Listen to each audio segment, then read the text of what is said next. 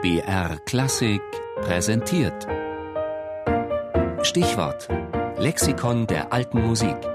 Immer sonntags in der Sendung Tafelkonfekt um 13.05 Uhr. Musen, die griechische Schutzgöttinnen der Künste und Wissenschaften.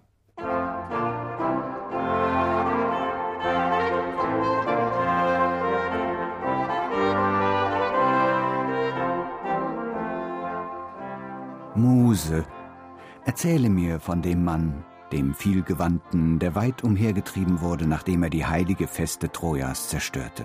Mit diesen Worten ruft Homer am Anfang der Odyssee die Muse an. Er schwört durch ihren Namen die Kunst herbei, sieht sich selbst lediglich in der Rolle des Sprachrohrs einer höheren Instanz, der göttlichen Muse.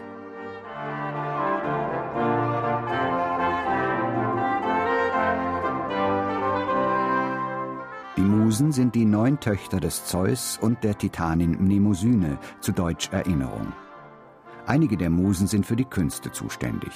Euterpe für das Flötenspiel, Thaleia für die Komödie, Polyhymnia für die Hymnendichtung und Terpsichore für den Tanz. Andere haben sich auf bestimmte Wissenschaften spezialisiert. Cleo auf die Geschichte oder Urania auf die Astronomie. Die älteste und weiseste der neun Schwestern aber, Calliope, ist eine wahre Allrounderin. Sie deckt die unterschiedlichsten Felder ab, wie die epische Dichtkunst, die Philosophie, die Rhetorik, das Seitenspiel und ganz allgemein die Wissenschaft. Von den Musen erhielt das Museum seinen Namen und auch die Musik ist nach ihnen benannt. Musike Techne, die Musenkunst, umfasste für die Griechen das Dichten, Singen, Spielen und Tanzen. In der Verehrung der Musen spiegelt sich noch die Herkunft der Kunst aus Gottesdienst und Kultus. Dieser göttliche Funke, dieses kultische Feuer nährt bis heute die Aura des Künstlers.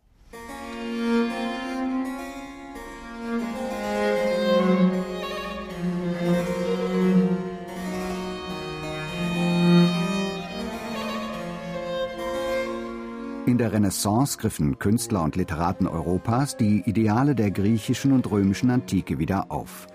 So übernahmen einige Barockkomponisten von den epischen Dichtern die Tradition, die Musen anzurufen. In François Couperins Sonate Le Parnasse etwa bittet der italienische Geiger und Komponist Arcangelo Corelli am Fuß des Berges Parnasse, des Musensitzes, um Aufnahme in den Kreis der Göttinnen.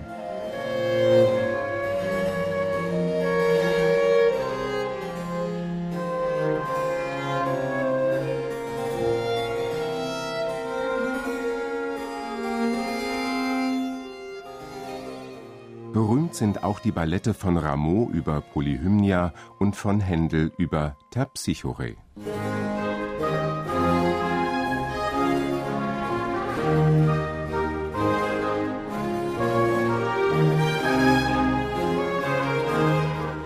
Johann Caspar Ferdinand Fischer widmete den neun Musen einen Cembalo-Zyklus mit dem Titel Musikalischer Parnassus. Hier das Charakterstück der Muse Euterpe.